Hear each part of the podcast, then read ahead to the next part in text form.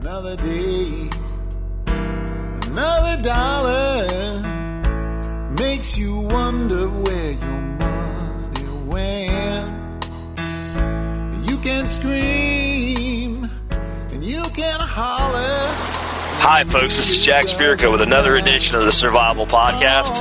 As always, one man's view of the changing world and the changing times, and the things we can all do to live a better life if times get tough or even if they don't, dictated as almost always during my 50 mile commute between Arlington and Frisco, Texas, from my personal mobile uh, studio, which is my 2006 Jetta Diesel TDI. Today is Wednesday, March 18th. I hope you had a green beer or two yesterday, if that's your thing. I think this is episode 161 of the Survival Podcast, and today I'm going to talk to you about, well, a variety of things things. I'm going to talk to you about this report that went to the uh, Missouri State Police that says that people like us are terrorists, and uh, it comes from Alex Jones, but it is not tinfoil hat. It is a confirmed reality, and I'm going to give you a link to go read this report if you haven't found it through a forum already. And I think it'll make you want to, I don't know, have blood come out of your eyes when you read it.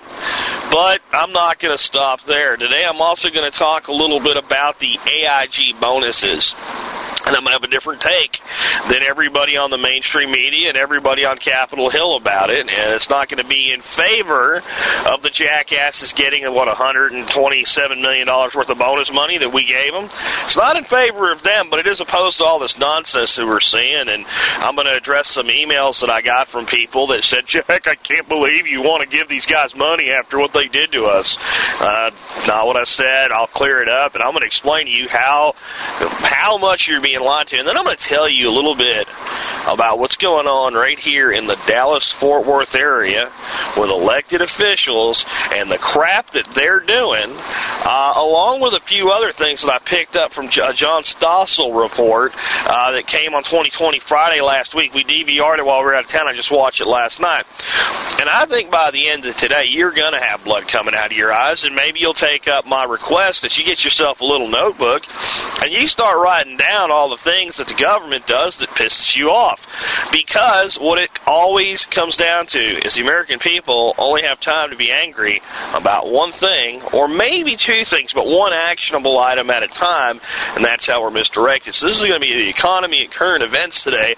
I know that's not your cup of tea. Some of you guys, all you want is the preps and stuff, and we'll keep doing that too. But we've got to move back and forth here because we got to understand what's creating the situation where we need to be, you know, worried about preparations and things like that anyway. And the biggest thing that we need to be able to do in our community is develop a bullshit detector so that we know when we're being lied to and bullshitted. So that's what really I'm going to be talking about today is developing a fine tuning dial on your bullshit detector so you can detect bullshit from a thousand miles away.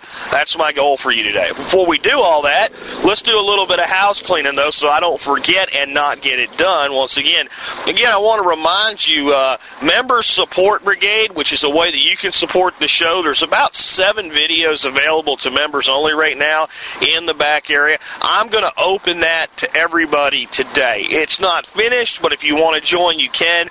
What it's really about is a way for you to financially support the show. I'm holding up. It'll probably be later in the day before I go ahead and open it. I'll probably send out an email on the email list letting everybody know that member support brigade is open. I may send that email tomorrow morning. And uh, it's because a lot of you guys during the beta asked if you could pay by cash or check, and we've set that up. But I'm finalizing a form that you can download, print out, sign, check your box, put your check or money order, and send it in to make sure that I don't get incomplete requests. Because I'm going to have to be able to send you an email after your account's set up with your account information. I mean, I'm going to send you reminders um, as well. So Member Support Brigade is opening to everybody either today or tomorrow in the morning. Uh, uh, which is a, again a way that you can help support the show and the work that we're doing here. Um, another thing I wanted to point out: Region Five is putting together a big old get-together, bug-out, hangout down around Goldthwaite, Texas, on the weekend of Memorial Day weekend. Uh, please consider coming down and hanging out with us. Go to the forum, look at Region Five, and see uh, the details as they're being they're progressing. Uh, get with Dan, uh, and I think Dan's going to ask for a little bit of money if you're going to eat the food that he's going to help bring in. And I think otherwise than that, everything else is free. If I'm wrong, Dan, let me know. And uh, we'd love to see more of y'all get together. Again, I'm going to try to put together a fishing trip with David Crawford, who wrote Lights Out, sometime soon. Just a real quick run down to the coast, spend a Saturday down there fishing, uh, down around the Bryan Beach, uh, Freeport area, Texas. When I do that, I'm going to invite anybody that just wants to show up and go fishing with us. Uh, on top of that, uh, I really wanted to make sure that today I mentioned uh, once again that I am doing an audio version of the novel Lights Out by Mr. Crawford, and you can get a preview of that uh, by answering a little survey at the survivalpodcast.com. Uh, so you might want to run by the survivalpodcast.com and do that. The next thing is we'll be doing a couple listener call-in shows uh, next week. I'm going to have some time to get those done. Uh, the uh, the calls are starting to accumulate, but I still have room for a few more. So if you ever want to call in with a question, a comment, something you'd like to hear on the air, and have me respond to, you can call our toll-free number and leave your message 866-65 think. All right, I think that's about as much house clean as anybody's got tolerance for today. Um, so let's get into today's show. Let's start out with the big thing that's, you know, uh, pissing me off right now, which is this report that came out from uh, somebody in the government of Missouri, this think tank or some bullshit like that, that says that you and I are terrorists. Now, I'm not kidding. I, and, and I'll leave it to you to read this, and I'm only going to talk about this for a brief period of time. But with about 4,000 people a day listening to this now, I know there's people out there that haven't seen this yet, and you need to see it, and you need to know the way that people that think the way that you and I do are being characterized, and it's complete and total senseless bullshit. Now, here are some of the things that are tells in this. In this, I swear, this is 100% straight out of this report.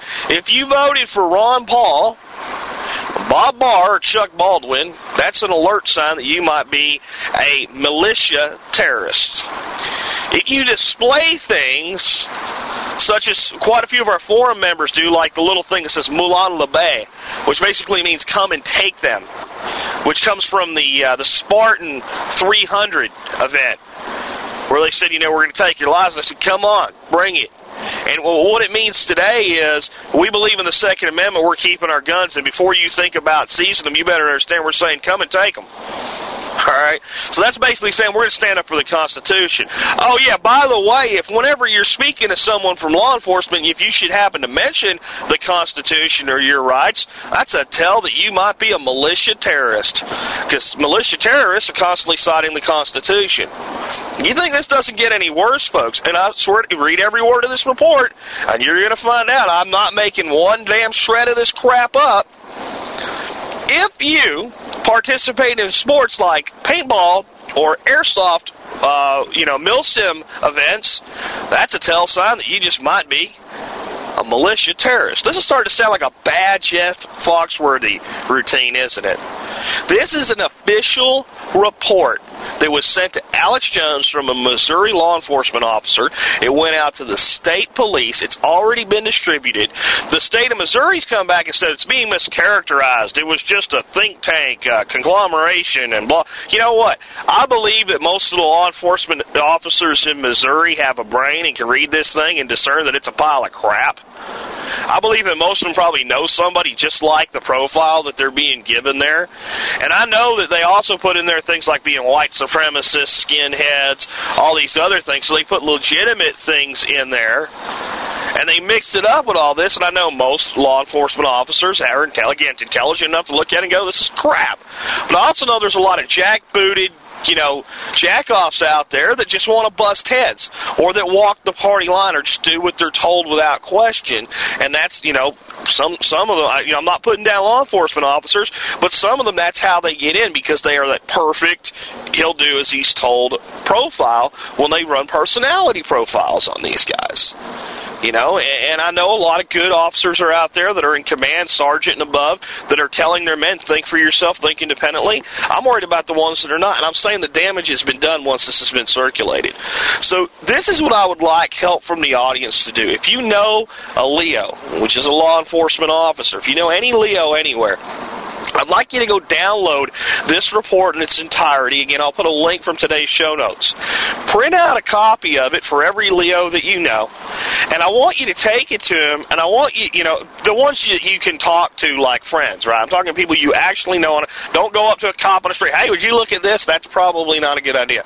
Um, people that you know, and just say, would you give me your opinion of this one, and tell me, have you seen anything similar to this in your state, district, region, what have you? And if the answer to the question, have you seen anything similar to this, find out if it's declassified, if it can be seen. If it can, send it to me, if they'll give it to you. If not, you can just tell me, hey, something similar occurred in Pennsylvania or Tennessee or whatever. I just want to know how much of this crap like this is out there, and it really hacks me off. Oh, and let me throw one more at you before I move to my next subject. Because this one is going to make you just scream bloody murder. So calm yourself down before I tell you this. One of the telltale signs that you might be a militia terrorist is if you're part of an organized group that contacts your local law enforcement and volunteers to help them in the event of an emergency. And then if there is such an emergency, shows up and offers to render aid. Because what you're really doing, what you're really doing is low key, under the radar recruiting, and once you sort out the proper recruits, you're going to bring them in and tell them the real truth about your plans to blow up the earth with the exception of the sarcasm of blow up the earth, that's exactly what this report says. That a militia that works in conjunction with local law enforcement and volunteers to help and shows up and does so in the time of an emergency may be a terrorist cell in the making friends, I've had enough, and I'm going to do a show later on about maybe we in the survival community need to go on a PR campaign ourselves because I, am just, I, I can't even begin to grasp where this kind of bullshit comes from, except from the fact that the people in charge are afraid of independence. Oh, that's one more before I go off it. If you see yourself as a sovereign citizen, you might be a militia terrorist. If you believe that you have certain inalienable rights that the government under no circumstances has the right to take away from you, if you have individual sovereignty and decision making power in your life and you state such a thing, well, you must be a terrorist. Folks, read the report for yourself. See if you can find out if anything else like this has gone on anywhere else. And I believe that some of the people in the Missouri State uh, government that were touching this thing, maybe it got slipped under the radar on them, maybe it got pushed by them. But I know, I know in my heart, the people that authored this thing, they knew exactly what they were doing. And if you ever, if you're one of the authors of this thing, and anybody ever puts my voice in front of you, let me just say, shame on you. You are a bad American. You absolutely are. And that's the biggest insult I can give you. Because you should have pride in the name American after your name. And if you don't, you're a bad American and you're a disgrace. And the people that wrote this report, you guys are a disgrace. You know, they put a picture. I, I just can't leave this thing yet because eh, over the couple days that I didn't get to do a show, I found out more and more about this. They put a picture of a guy from a local militia unit in there who has done ungodly amounts of good for his community. I read a rebuttal about it saying they put this old boy's picture in there, and it, they characterize him on the same page we're talking about being white supremacist and racist, and they've got people that are black and Hispanic in the, that militia unit that he's in. This is just just sick. And like I said, the people that wrote that, you guys don't deserve to be Americans anymore. We should ship you guys off somewhere where you'd be happy, like China. Why don't you guys go over there and hang out for a while and leave us keep our Constitution intact? That's all we're asking for. You know, it's just ridiculous. So now that we've talked about that load of bull, let's look at our next load of bull. The load of bull that's being shoved on you right now. Full court press. Every media outlet, every politician's in agreement.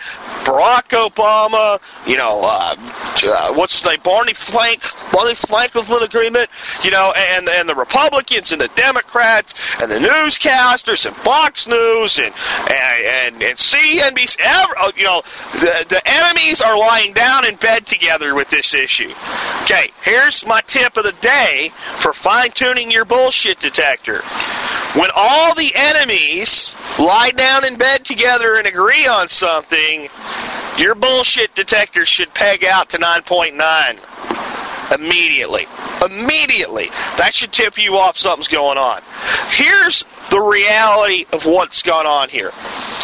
I did a show about this back when the money started to funnel into AIG, and I said this is not a bailout. If you doubt that, go to Survival Podcast, run our search bar for AIG. Search for that. Listen to my shows on AIG. I explain the entire thing is us purchasing the company. We now own them. We bought everything up. To, uh, well, we didn't buy everything. We bought 80% of the company. So the United States government now holds a controlling interest in the company. When you do that, you buy the company's obligations as of the date that you make the purchase. Anything that comes after that date, you can deal with however you see fit because you're now in control. It's just like if you buy a house with a lien on it. If you choose to buy it with the lien on it, the lien transfers to you and you have to pay it off. Now, could the Congress have said to AIG, you guys are screwed. We'll give you the billions. Go in and get rid of this $127 million in bonuses yourself. Cancel it out. Get the guys that are supposed to get the money, that want the money, to agree to it, or we're not giving you the money, and they're not going to get their bonuses anyway then, because you're going to go under. So you guys make the concession, and then we'll come in with the buy. Yes, they could have. Did they know that there was outstanding obligations like that? Yes, they did. Did they write the law into existence that put the money there to buy the company? Yes. Did they choose to do nothing about these obligations at that time? Yes. Did they know they were there? I hope so. I hope you didn't spend $170 billion of our money without knowing about 100 plus million dollars of obligations that were due to be paid out in the short term. So I'm going to give them the benefit of the doubt, assume they're not stupid, and say, yes, they did. So back in the fall, when you spent the money, Barney Frank, who voted yes, all right, no, Barney Frank didn't vote yes because this came out of the Congress. I'm wrong, right? But who supported it? Mr. Frank supported the bailout of AIG. Okay, so you idiots gave them the money, and now you're looking to prevent them from getting the money. Now I want to put it in perspective for you. First of all, no, I don't think these people should get 127 million dollars, and it's really a whole bunch of people getting like a million dollars, and a whole bunch of people getting like six thousand dollars. It's this whole division of the company. Now you can bet that there's other bonuses being paid out that no one's talking about, right? But let's just follow some logic here. 127 million. We gave them 170 billion. So we're talking about what, 1%? So this is like you go out and you help out your Aunt Sue. And your Aunt Sue is in is in debt, you know, and she needs uh, a thousand dollars. So you go give her a thousand dollars. And then you worry about the fact that she spent 12 bucks of it to buy something she didn't really need. And you forget about the uh, $988. You're only worried about the 12 bucks that she went down and bought a pack of smokes and a six pack of beer or whatever it was with. Go, hey, I gave you that money to get you out of trouble and you're over here wasting it. I put the 900 and something dollars where it was supposed to go. I wanted to you know, you wouldn't do it because it's such a small piece. See, a hundred million dollars sounds like a lot of money, and it is. And these assholes shouldn't get it. And what we should really be asking is, how can you, you maggot scum, look your company in the face and take the money? So we should be asking these people to, on some sort of honor, if there's any left in them, to decline the funds. And that's what the full court press may really be about, because there's nothing legally that can be done. But what's being thrown up? Oh, you know what we need to do? We need to tax these guys 95% of their money. and even Charlie frickin' Rangel a socialist if there ever was one. A guy that makes Barack Obama start to look more like Ronald Reagan than Barack Obama was ever able to make himself look himself. If you just put the two of them side by side said, hey, wait a minute, the, the tax code is not a political weapon. Well, I'd love to throw that quote back in his face about three months from now when they're talking about more wealth redistribution, which I'm sure they will be. But at least he's right there. You can't go in and say, well, in this one particular event, we're going to make a special tax to penalize these people. And if you're sitting there going, well, that's wrong, and if that gets the money back, then that gets the money back. Careful what you wish for. Because what's done to somebody on Wall Street as a precedent can then be turned around and done on you. This is the same nonsense. We're going to windfall tax the oil companies. You notice no one's talking about the oil companies and their profits anymore. Now that oil's down at 40 bucks, nobody's talking about helping them out where some of their business units are starting to lose money now because the oil price is driven so low. What does all this tell us? It's what I've been trying to explain to you about class warfare and misdirection and sleight of hand since I started doing this show almost a year ago now. The American people as a whole have the ability to be angry and actionable about one thing at a time. So if you can drumbeat enough around a pointless issue that there's nothing really to be done that doesn't really affect your Congress clown at all or your senator at all, and you get people mad enough about that, then the, their anger goes away from you on Capitol Hill and you get to do whatever you want while they're misdirected. So there's some things going on up there right now. I promise you that if we knew about, we'd be a lot more pissed off. But they're flying under the radar while the news beats this drum about one percent of a massive investment that they made that should have never been made. How about this? $13 billion of AIG's money went straight from the hot little hand of AIG over to Goldman Sachs to prop up Goldman Sachs because AIG had insured Goldman Sachs. People forget this. AIG is an insurance company. The way they got in this mess was by insuring everybody else's bad investments. So you made a shitty investment at Goldman Sachs, you went over and bought a little insurance policy against it, a little derivative insurance policy against it with AIG. And you made another shitty one, you did it again. You made so actually you're you're doing things kind of intelligently. You're deferring the risk for a fee. But Goldman Sachs stood up and told the government, you know, we're in a little trouble, but we're going to be okay. And their stock's trading at like a hundred bucks a share right now, folks. You know, we're going to be all right. We don't need any government money. We don't want any government interference. We don't want the strings that come with the TARP funds. So what they did, they got their $13 billion of government money through AIG and now they don't have to comply with any of the uh, the strings that go. Now, I don't think that's necessarily bad because I think government strings are going to make these companies worse. I think that's why Goldman Sachs stock is up at 100 bucks a share still because investors know that even though they did a lot of stupid things, that the government's going to have less control over what goes on in their company, and they have more confidence in the incompetence of Goldman Sachs than the incompetence of people like Barney Frank. But that's no one's asking about that 13 billion.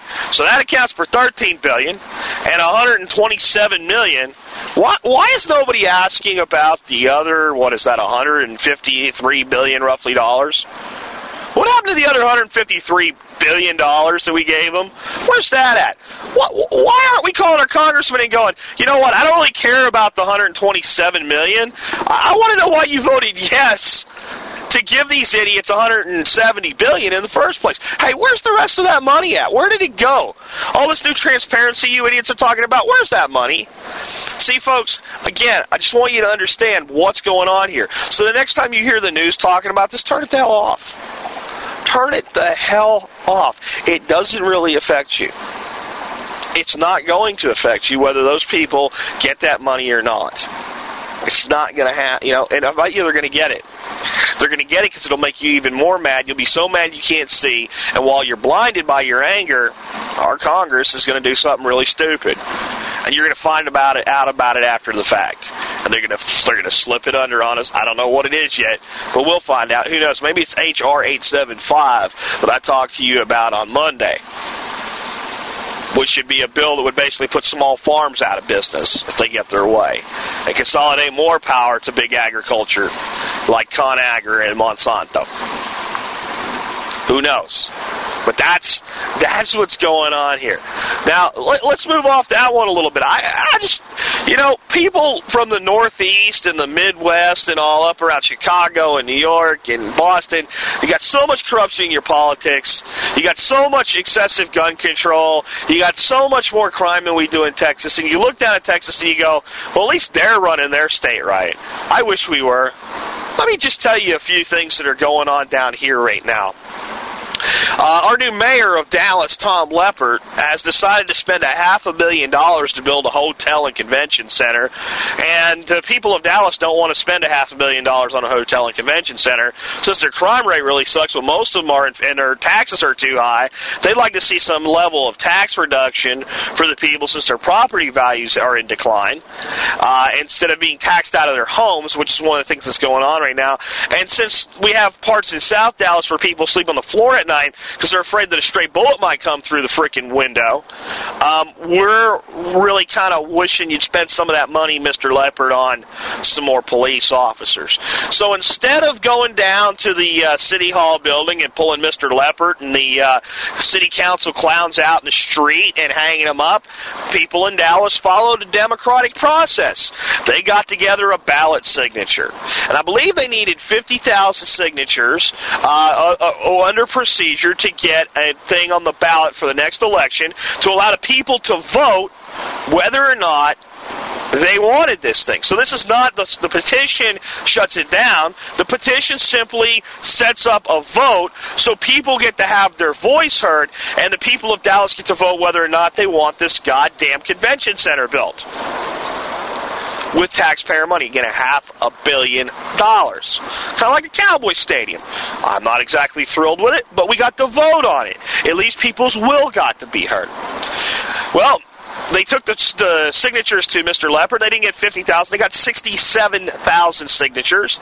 And Tom Leppert said, you know, this everybody getting to vote on everything thing might have worked well in New England in the 1700s, but I'm not sure it's applicable today.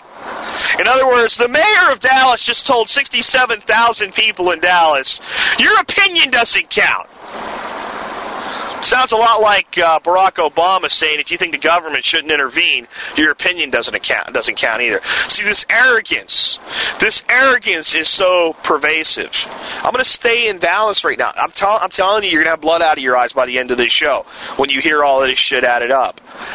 The city council or city managers, the city managers over in the city of Mesquite, uh, over the past couple of years have been, been abusing their travel policy this one little city, one little town, and uh, took some trips to Manhattan and some places like that. Took their family along with them, and they spent eighty-four thousand dollars of the citizens of Mesquite's money to do things like have fancy dinners with their wives and their kids in Midtown Manhattan. Nice, huh? Well, they got caught with their hand in the cookie jar, so they've actually all paid the money back. So I would cry no harm, no foul there if they just said, yeah, we got caught, we gave the money back. But you know what they're all doing? They interviewed them last night on the news. They're all playing the victim. They're all saying it's not my fault. Our travel policy was so vague, I wasn't sure what I was allowed to charge or not, so I charged everything. It's not my fault. I got caught in the middle. That's what one of the guys actually said. That's pretty close to an exact quote. So I didn't know. I wasn't sure if I could buy my wife a four hundred dollar freaking steak dinner and take my kids to uh, Times Square and blow a bunch of money on them on a city of. I wasn't sure. The travel policy wasn't real clear about that, so I just did it. It's not my fault. Blame the guy that wrote the policy. Folks, this is North Texas. This is this is supposed to be the state that's going to change the union for the better by being independent and being a republic of Texas. This is what our own people are doing. Ron Kirk, former mayor of Dallas, trying to get approved, I think today, into the Obama cabinet. Yet another Obama nominee with tax problems. I guess this is why these big Democrats are for more taxes. They don't care because they just don't pay theirs. Can Barack Obama not find somebody to nominate for his his cabinet that's actually paid their taxes all the time and on time every time? Not one? Okay. You think I'm done? We also have a judge here, a municipal judge in the district for the city of Dallas. He's a black gentleman. He wrote, this isn't a misspeak, he wrote this. He wrote that he and people like Barack Obama are now having to deal with cleaning up the mess that white men left for them. Can you see? Can you see? If a white guy said that about, oh, I have to clean up the mess these black guys left behind me, and so does our new president. Could you see the outrage? And let me tell you, folks, there should be outrage if that happened. But why isn't the outrage here? This is absolutely disgusting. This guy also wrote in another piece that I hope you that are reading this and that might read this in other African American publications around the nation will understand that you will only get the truth from your own people. Now, listen, I, if this guy was a city council guy, I wouldn't even really care. I just say the guy's a jackass. I hope his constituents get rid of him. This man is a freaking judge. This man is a judge. He wears the robe, he holds the gavel, and he sits behind a desk and he takes people's lives and changes them for the better of the worse with a stroke of the gavel.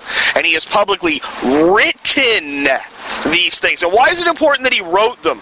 When you say things that can be misinterpreted, you didn't really mean it, it was emotion, you would never actually act that way. When you write something for publication, and you have a chance to review it and proofread it, it is how you really feel. You thought about it before you went on record with it. Now, how this guy is still a judge, I don't know. So, uh, again, this is the crap that's going on while we're worried about some executive on Wall Street getting some portion of some money that's already been pissed away that we're never getting back because if that money doesn't go to them, AIG still keeps it. AIG still spends it. They're not going to put it in a little box and mail it back to, you know, here to the Federal Treasury of the United States, payable 100. It's not going to work that way. The money's done. It's gone. There's still trillions of dollars, billions of dollars in debt anyway. So that money gone, not really important. Then we have all this going around just here in North Texas. But I'm not done yet. Let's talk a little bit about what I learned from Mr. Stossel uh, about the uh, the stimulus. Let's just start with the stimulus. We're getting the same rhetoric and bullshit. Remember, this is all about tuning your bullshit detector today. Same rhetoric and bullshit about the stimulus, the economic stimulus that we did about global warming. Remember Al Gore telling us the debate is over, the science is in. There is no credible scientist that disagrees with this. I'll leave global warming alone for right now, but I just want to paint the parallel for you in the story. Nobody, nobody disagrees, right? No one. And then you find out all these scientists, some of them have won, you know, major awards, Nobel Prizes, things like that, actually do disagree. The science is not in. The debate is not over. We're just told it is by the lead dog in charge of the issue, and we're all supposed to be obedient sheeple and believe it, right? Okay, so what did they show on this John Stossel 20/20 report? They showed Barack Obama standing up in front of the American people saying, the debate is over. Everyone agrees that we must take action. So John Stossel plays that in front of this group of people. You have no idea who they are at first. And I'd say there's about, oh, 30, 40 of them in this room. He said, who here thinks that the government would be better off doing nothing in this situation instead of writing this giant stimulus check? Every one of them raised their hand. Who are they? Who are these people? They are a group of 300. They're a piece of 300 top global economists that all say we're going to make it worse with this. We don't have the money. We can't afford it. It's bad. It's terrible. Three of the people in that room had won Nobel Prizes for economics. So these are not Jack Spirko, redneck coal miner off the street talking on a podcast saying this. It's a Nobel Prize winning economist saying, you know what? This is a bad idea. But your president tells you to your face, there is no debate among the informed. Right? If you listen to Rush Limbaugh, then you're just not welcome here. Right? You're, if you listen to the most listened to radio guy in the world, you're not welcome here. And I don't like Rush. I'm not taking up for Rush personally. I'm saying that, you know what, the millions of people that listen to him, they're freaking opinion counts. They're Americans, asshole. All right? That's how I feel about a president right now. And I'm the guy that said when he got elected, don't lose your heads. We don't want this guy to fail. Now I'm saying I want him to fail. And I don't want him to fail as in America fails. But I want all this crap he's trying to push. Same thing Limbaugh said. All these programs, I want these things to fail. I don't even want them to fail to work. I want them to fail to get done. I don't want him to get the gun control laws passed that he wants passed. I want him to fail at that. But they're saying, you know, your opinion doesn't count.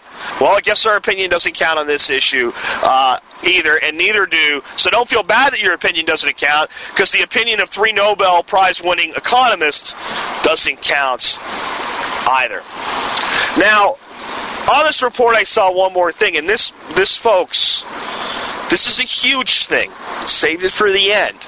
Because this may be the one that we need to find more about. I don't know if there's a law in play yet, or if it's just being lobbied, or what. But this may be the one that's going to try to fly under the radar.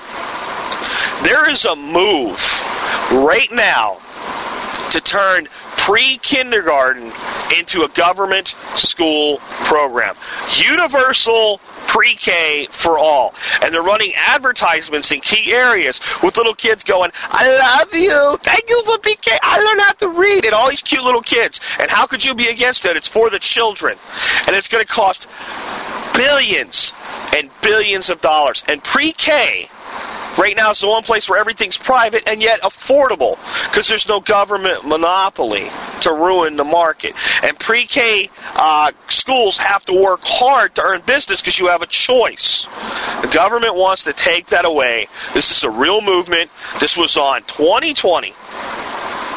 John Stossel, prime time Friday night. This is not, you know, some tinfoil hat crap.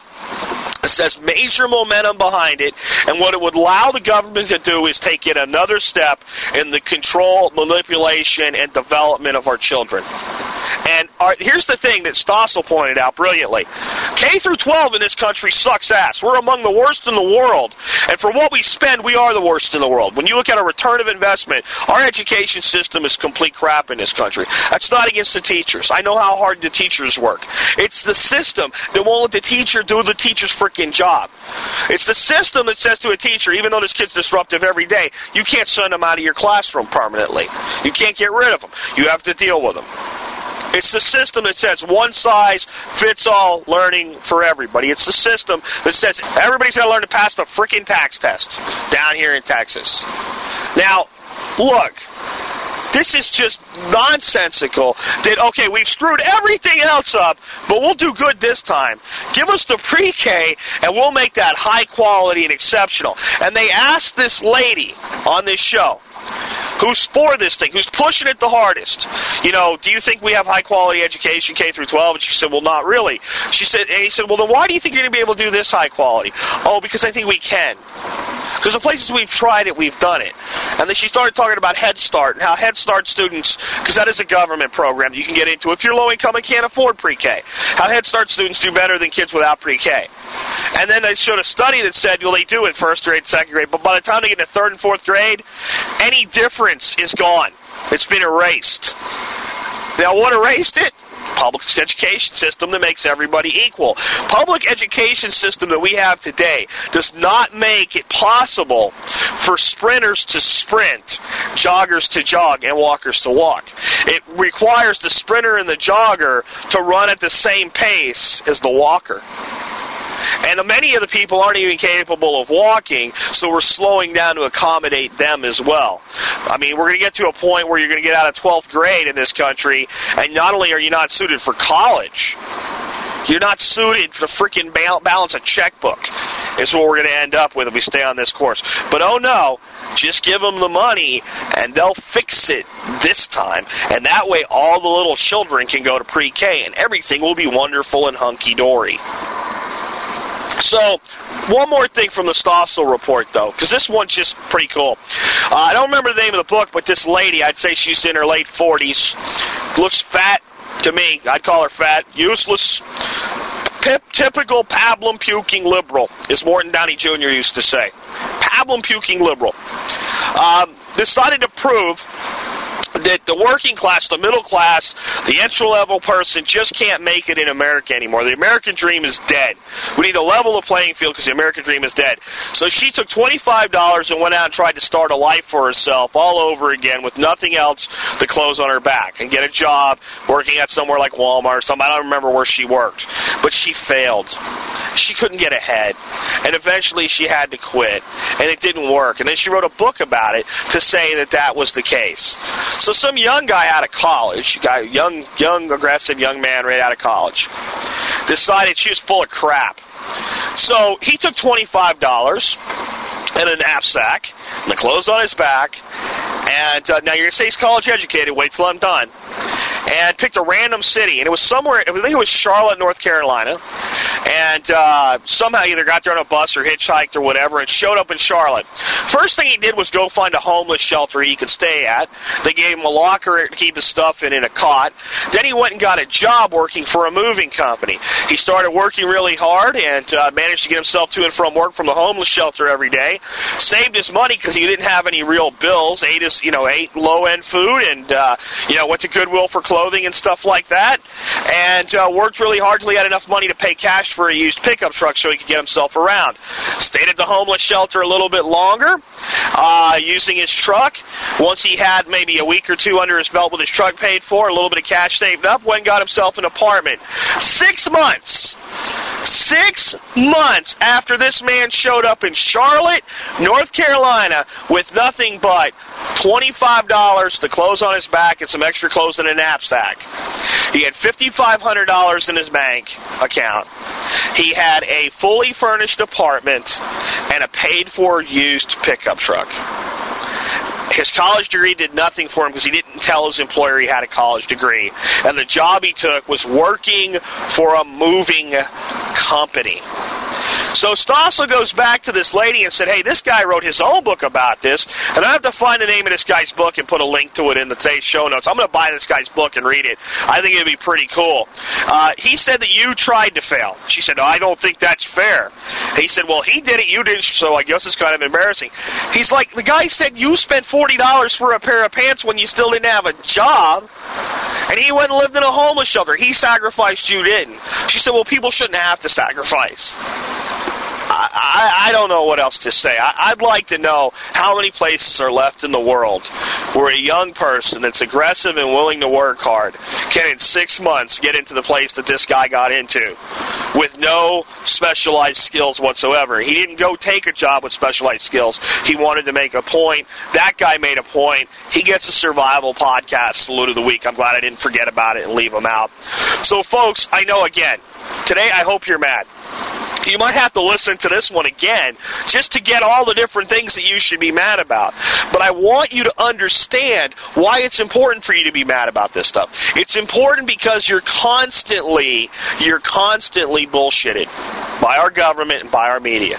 It's a constant, never-ending process that allows them, not in conspiracy rooms, not at the Bilderberger site, not at the New World Order headquarters in underground uh, caves in the limestone uh, reaches of Kentucky or whatever other thing that's out there that people believe in. Right in front of us, right under our noses, to slowly increase the slavery of the American people to debt and dependence. Those two things are working against us. We in the survivalist community are working for independence, sustainability, right? We're not, even though the Missouri Police uh, Organization seems to think uh, that we are uh, we're terrorists. We're not looking to bring down the United States of America at all. We want to rebuild it, and we want to rebuild it by changing ourselves before we ask anybody else to change. That's not the operations of a terrorist, my friends. That's the operations of a patriot. And I appreciate you and thank you for being a pre- uh, patriot and thank you for tuning in to today's show. This has been Jack Spirko with another edition of the Survival Podcast. Hoping I've helped you figure out a little bit more about how to live that better life if times get tough or even if they don't. you can holler. All gets spent.